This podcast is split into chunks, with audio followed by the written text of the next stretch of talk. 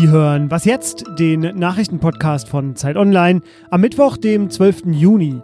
Meine Themen heute sind die Macht der Männer im öffentlichen Dienst und die Wegwerfdebatte im Versandhandel. Zuerst aber die Nachrichten. Wie sieht die Zukunft des Euro aus? Eine Frage, die die EU-Kommission beschäftigt. Heute möchte sie sich zu verschiedenen Vorschlägen äußern. Unter anderem wird es um ein gemeinsames Eurozonenbudget gehen. Das ist ein Teil des EU-Haushalts, der ausschließlich für die Länder verfügbar sein soll, die den Euro als Währung haben. Und das Budget soll wirtschaftliche Reformen und die Wettbewerbsfähigkeit fördern.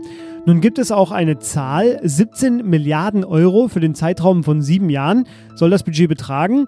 Und äh, bereits am Donnerstag könnte eine Entscheidung fallen, wenn sich nämlich die Euro-Finanzminister in Luxemburg treffen. Die deutschen Fußballerinnen spielen am Abend ihr zweites WM-Gruppenspiel. Es geht gegen Spanien und Deutschland gewann, wie auch Spanien, sein Auftaktspiel nur knapp und kämpft noch immer mit den Folgen davon, denn verzichten muss das DFB-Team auf seine beste Spielerin Jennifer Maroschan. Die hatte sich im Spiel gegen China einen C gebrochen und wird nun die Vorrunde komplett verpassen. Ein Testspiel gegen die Spanierinnen endete im vergangenen Herbst unentschieden und das Spiel heute überträgt um 18 Uhr das ZDF. Redaktionsschluss für diesen Podcast ist 5 Uhr.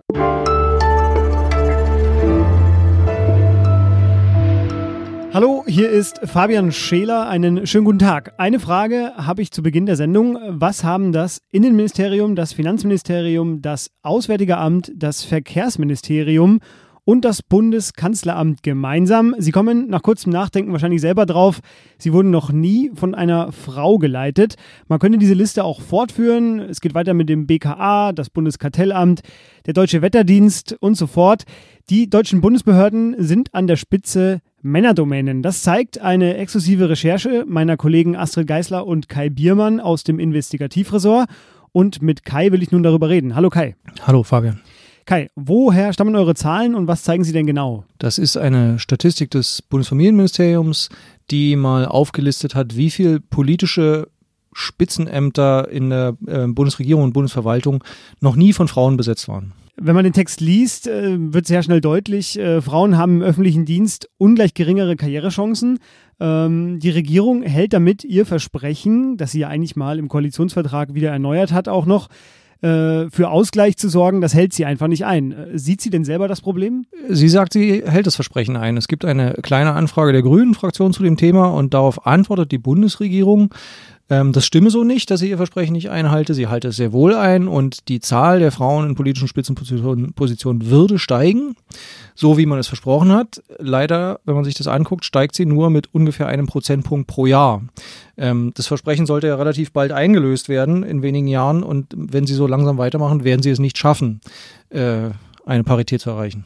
Einmal konkret, was würde das bedeuten, wenn du sagst, es äh, schafft sie nicht einzuhalten? Also wie lange wird das dauern? Das ursprüngliche Versprechen laut Koalitionsvertrag war, bis 2025 eine Parität zu erreichen bei Leitungsfunktionen. Ähm, bei einem Prozentpunkt pro Jahr werden sie es nicht schaffen, weil 2017, das ist die letzte aktuelle Zahl dazu, waren sie erst bei 36 Prozent Frauenanteil in politischen Leitungspositionen. Jetzt ist das Ganze ja auch die äh, Fortführung einer anderen Recherche von euch. Ihr habt im äh, vergangenen Jahr äh, die sogenannte Hansbremse gefunden. Da ging es um die Staatssekretäre in der Bundesrepublik und ihr habt herausgefunden damals, dass in 69 Jahren Bundesrepublik mehr Männer Staatssekretär waren, die Hans hießen, als es überhaupt Frauen gab. Gab es denn dazu noch mal was Neues oder spielt das da jetzt bei der aktuellen Recherche auch mit rein? Wir beschäftigen uns schon sehr, lange, schon sehr lange mit dem Thema, weil wir einfach finden, dass es nicht geht, dass die Politik oder die Bundespolitik von der Wirtschaft fordert, mehr Frauen in Führungspositionen zu ernennen, aber sich selber nicht an diese Forderung hält. Daher hatten wir uns damals, da hast du recht, das politische Spitzenamt der Verwaltung angeschaut. Das ist der beamtete Staatssekretär, weil die beamteten Staatssekretäre sind die Leiter der Bundesverwaltung. Und wir haben das jetzt nochmal nachgezählt, weil in der Zwischenzeit sind ja zwei Frauen neu ernannt worden zu beamteten Staatssekretären. Aber immer noch ist das Verhältnis genauso, wie wir es damals sahen. Insgesamt gab es in der Geschichte der Bundesrepublik 697 beamtete Staatssekretäre inzwischen. Davon waren 21 Frauen und 24 Männer mit dem Namen Hans. Also es stimmt immer noch, es gibt mehr oder gab mehr Staatssekretäre in der Geschichte mit dem Namen Hans, als es Frauen gibt. Kerleding habt ihr das, glaube ich, damals genannt und scheinbar hat sich daran auch in diesem Jahr noch nicht viel geändert. Die aktuelle Recherche, den aktuellen Bericht von Astrid und Kai finden Sie auf Zeit Online. Vielen Dank dir, Kai. Danke dir.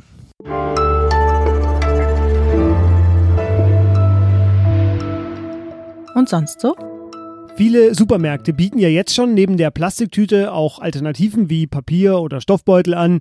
Das kann funktionieren, um Plastik zu vermeiden, muss aber nicht. Und eine spannende Idee kommt jetzt aus Kanada vom East West Bio-Supermarkt in Vancouver.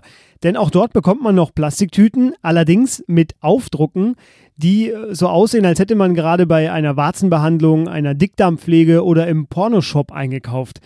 Das ist schon gut, aber das ist natürlich alles nichts gegen die harte Maßnahme von Aldi Süd hier in Deutschland, denn künftig verlangt Aldi 1 Cent für Obst- und Gemüsetüten. Da wird sich ja zweimal überlegt, ob man zugreift.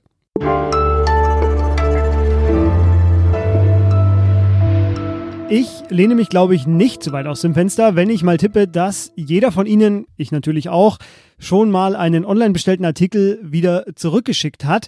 Die Fraktionsvorsitzende der Grünen, Katrin Göring-Eckardt, hat dazu jetzt Zahlen. Äh, jedes sechste Paket wird zurückgeschickt, sagt sie. Und viele, das sagt sie auch, werden dann direkt vernichtet. Also Neuware wird verschrottet und äh, deswegen hat sich daraus in den vergangenen Tagen eine kleine Debatte entwickelt, weil die Grünen das verbieten wollen, also das Verschrotten der Neuware. Und mit Zacharias Zacharakis aus dem Wirtschaftsressort will ich darüber nun reden. Hallo Zach. Hallo Fabian. Sag, wir erleben eine Perversion der Wegwerfgesellschaft, das sagte Göring-Eckert auch noch. Ist das denn so? Also im Onlinehandel gibt es sicherlich ein Problem mit den Retouren. Das ist vor allen Dingen bei den Modehändlern so. Da ist die Retourenquote bei 50 Prozent, also die Hälfte der Waren, die online bestellt wird, wird wieder zurückgeschickt. Aber nicht alles von dem, was zurückgeschickt wird, äh, wird auch vernichtet. Nur der, ein ganz, ganz geringer Teil, das größte wird einfach, der größte Teil wird einfach wieder online angeboten und auch verkauft. Ähm, und die Universität Bamberg hat ermittelt, dass ungefähr ja, drei bis vier Prozent der zurückgeschickten Waren tatsächlich im gesamten Onlinehandel weggeworfen oder vernichtet wird. Und bei den ähm, Online-Modehändlern ist dieser Anteil noch viel, viel geringer, weil die haben auch die Möglichkeit, über ihre Outlet-Stores, über Reste oder Restpostenverwerter solche Waren nochmal weiter zu verkaufen, sodass da vielleicht ein kleiner Verlust entsteht, aber äh, ein nicht so hoher Verlust, wie wenn solche Produkte vollkommen äh, ja, auf dem Müll eben landen. Auch wenn die Prozentzahl gering ist, wie wir gerade von dir gehört haben, wird ja trotzdem Neuware weggeworfen. Da gab es jetzt vor kurzem einen Bericht vom ZDF, glaube ich, der vor allem Amazon da ins Visier genommen hatte. Ähm, warum wirft man überhaupt Neuware weg? Also es macht ja echt keinen Sinn, oder? Ja, in diesem Fall sind eigentlich Retouren nicht so sehr das Problem, sondern lange Lagerzeiten. Also es gibt Produkte, die in den Lagern von Amazon liegen, die sich einfach nicht verkaufen. Und das ist ähm, meistens nicht so sehr das Problem bei Amazon selbst, sondern bei kleineren Anbietern, die auf Amazon gelistet sind, auf diesem Marketplace, wie das heißt. Und ähm, die haben dann von mir aus vor allen Dingen Elektronikprodukte aus China, also so ähm, Billigware kann man auch sagen, zum Beispiel der Büroventilator mit USB-Anschluss, den aber irgendwie keiner so richtig haben möchte. Komisch, ja, und diese Sachen liegen dann wochenlang eben in diesen Lagern rum und müssen ähm, und es muss dafür bezahlt werden, dass äh, ja, dass sie einfach dort rumliegen. Und irgendwann entscheiden sich die Unternehmen dann, äh, diese, diese Waren wegzuwerfen. Es macht für die auch keinen Sinn, das weiterzugeben an diese Resteverwerter, an diese Restpostenaufkäufer, weil die nur sehr große Bestände kaufen. Bei diesen kleinen Händlern ist das tatsächlich ein Problem. Jetzt hat das Ganze aber natürlich auch eine politische Dimension, weil immer, wenn die Grünen etwas verbieten wollen, das kennen wir aus der Vergangenheit, gibt es äh, an allen anderen Fronten einen Aufschrei. Ähm, Diesmal ist es ein bisschen anders, weil die anderen Parteien, glaube ich, das sehr ähnlich sehen, oder? Ja, es gibt ähnliche Initiativen auch von der SPD im Umweltministerium, also im Bundesumweltministerium zumindest, das von der SPD geführt wird. Da überlegt man auch, oder es gibt schon eine Initiative, äh, dieses Problem anzugehen. Im Finanzministerium wird es ähnlich gesehen. Jetzt ist die Frage, welchen Impact das Ganze eigentlich hat und ähm, was das soll. Also das Thema jetzt im sozusagen aufkommenden Wahlkampf aufzubringen, ist natürlich interessant, weil jeder äh, kennt Onlinehandel, jeder hat es hat damit zu tun, jeder hat schon mal etwas bestellt oder zurückgeschickt und das ist äh, eben einfach besonders greifbar, auch wenn womöglich die Dimension dieses Problems gar nicht so gewaltig ist. Trotzdem, zum Beispiel in Frankreich äh, wird das Verschrotten von Neuware ab dem Sommer gesetzlich verboten. Das ist zumindest eine Initiative. Ähm, danke dir, Zach, für deine Einschätzungen. Ich danke dir, Fabian.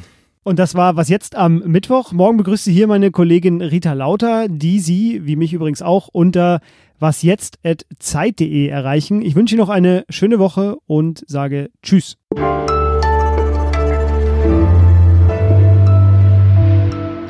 Sag, ich habe noch eine Frage an dich. Ja, bitte. Wann hast du zum letzten Mal etwas weggeschickt? Zurückgeschickt? Ja. Hm, das ist, glaube ich, schon länger her. Ich hatte das letzte immer Glück eigentlich mit den Sachen, die ich online bestellt das ist habe. gut. Das ist gut.